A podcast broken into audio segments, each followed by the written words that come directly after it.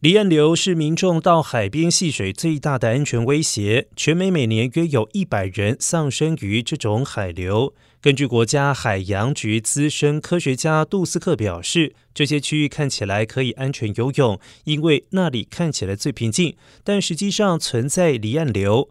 正因为离岸流很难明显观察到，提醒民众千万不要依眼睛来判断。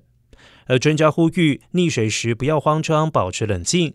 离岸流只会把人带离海岸，不会将人卷到海底。